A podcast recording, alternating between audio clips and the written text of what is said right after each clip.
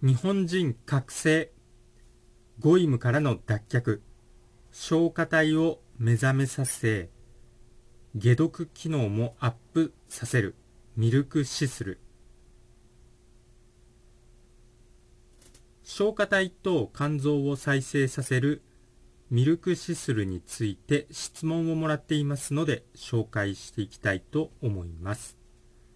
そのコメントは、ネサラゲサラの理想郷、若返り手足も生える、ちょっと待ってそれ、ムーンショット計画のアバターと同じじゃね？という動画、こちらにつきましたので、その動画も下の概要欄の方に URL 貼っておきますので、そちらの動画も興味あればチェックしておいてください。しのぶさんですね。素晴らしい動画をありがとうございます。動画とは関係ないのですが、質問があります。ミルクシスルについてです。これはミルなどで粉末にして味噌汁か何かに混ぜて摂取すれば良いのでしょうかまた、アマゾンなどで液体のものもありますが、これでも良いのでしょうか効果的な摂取方法があれば教えてください。というコメントですね。ありがとうございます。ミルクシスルに関しては、私はそのままカリカリと種を食べてしまっています。しかし、この方法だと結構硬いんですよね。硬いし、まあ味もなんていうか美味しくはないというか、まあミントっぽいちょっと青臭い味、種の味ですね、普通に。別に食べられなくもないんで、私はそのまま噛んで食べています。種を。ただ、まあ結構硬いですので、ミルで粉末にして、お好きなものに混ぜればいいかなとは思います。まだ、ミルクシするくらいなら、いろんな味に溶け込むのではないのかなとは思います。ちょっと試してないんで、わからないんですけど、まあ、ちょっと癖のあるんで味が変わってしまうかもしれないですけど、お好みで、私はもうそのまま食べています。そして液体のミルクシスル、これはチンキでしょうかね。このチンキっていうのは何かっていうと、エタノールとかあとウォッカとか、まあそういう焼酎とかお酒ですね。ホワイトリカーとか、そういうのにミルクシスルの種を漬け込んだものですね。ミルクシスルの成分をそのエタノールとかウォッカとか、まあそういったものに溶かし出したものですね。漬け込んで。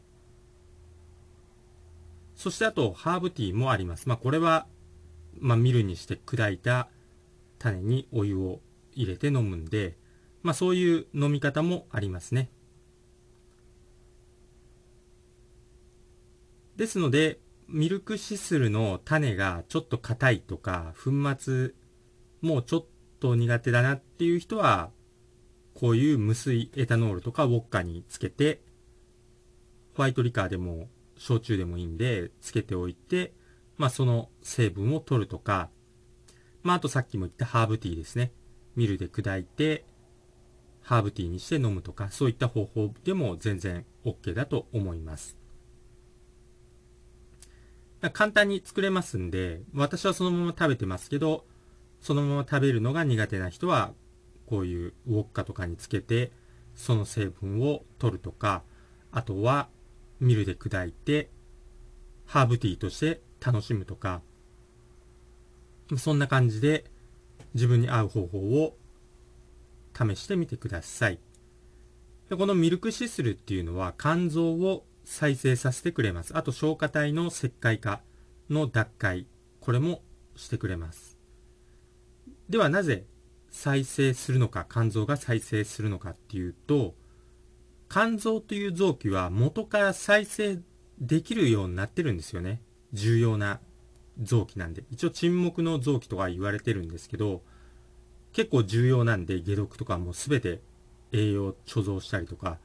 めちゃくちゃ重要なんで、再生できるようになってる唯一の臓器なんですよ。例えば、マウスの肝臓でも、3分の2を切除しても、1週間で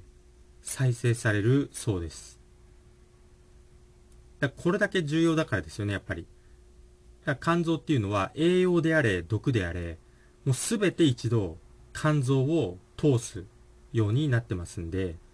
で、肝臓で貯蔵して、もう解毒したり、代謝したり、栄養を振り分けたり、栄養を貯蔵したり、もうめちゃくちゃ重要ですね。肝臓は実に500以上のタスクをこなすと言われています。もう書ききれないくらいですよね。500も書いたらそれだけで終わっちゃうくらいですよね。とにかくめちゃくちゃ重要ですね。で、調べれば調べるほど肝臓っていうのはめちゃくちゃ重要になります。まあ、肝腎要って言いますよね。まあ、肝臓、腎臓っていうのはもうめちゃくちゃ重要ですね。そして、解毒の臓器なんで、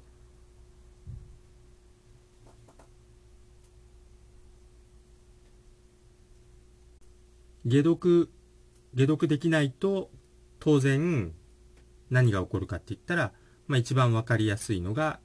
皮膚炎ですね。アトピーとか、アレルギー。まあそういったものですね。まあこれは前回のグラフ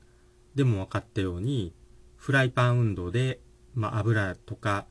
添加物が増えてくると、アトピーとかアレルギー、花粉症なんかが増えていきましたよね。そしてグリフォサートが始まったら、急激に喘息とかアトピーとかも増えたっていうことで、肝臓がやられるとまさに解毒できなくなるんで、そういう症状が現れてくるっていうことですね。だからこれから春先には花粉症で悩まされてる人がいると思うんですけど、肝臓をうまく再生させれば花粉症も治るっていうことですよね。私自身はもう花粉症治ってますんで、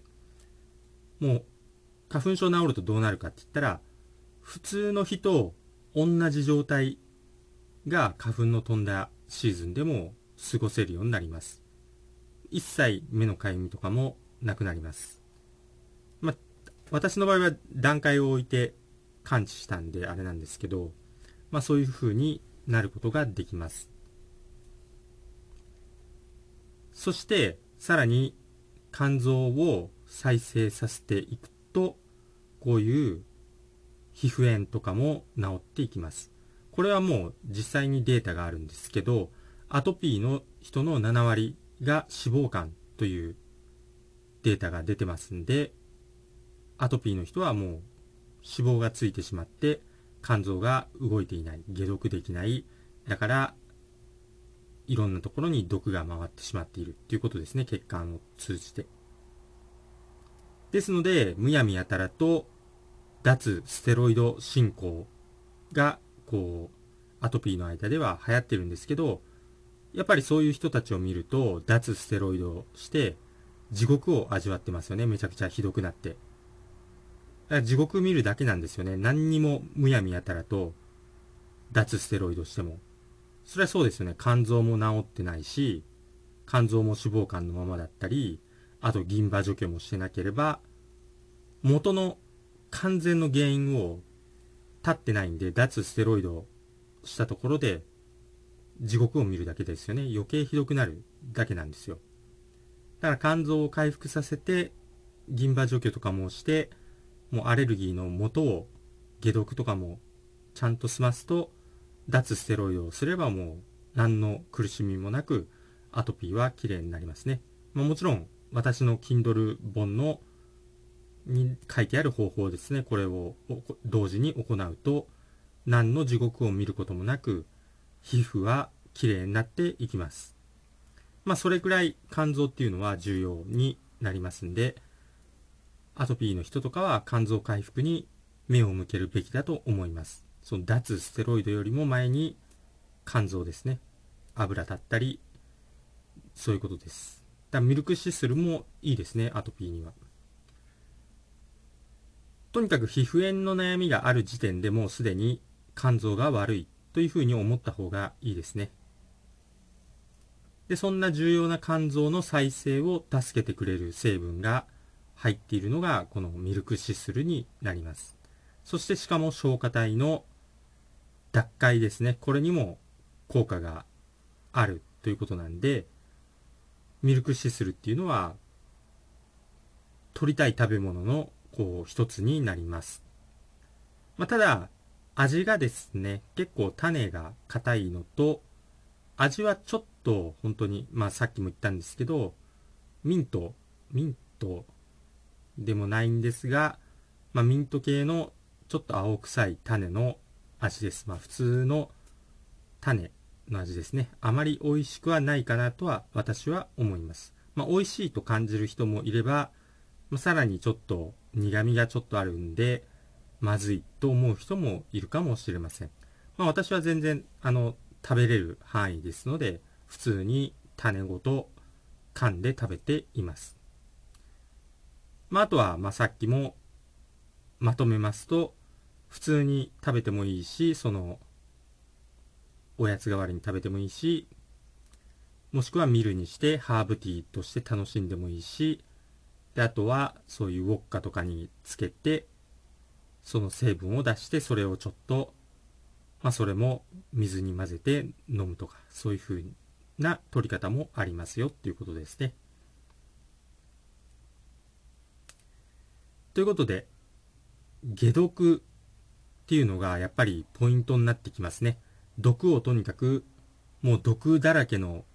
中で生活しているので、解毒できないっていうのが一番致命的になります。まあ、腎臓もそうですよね。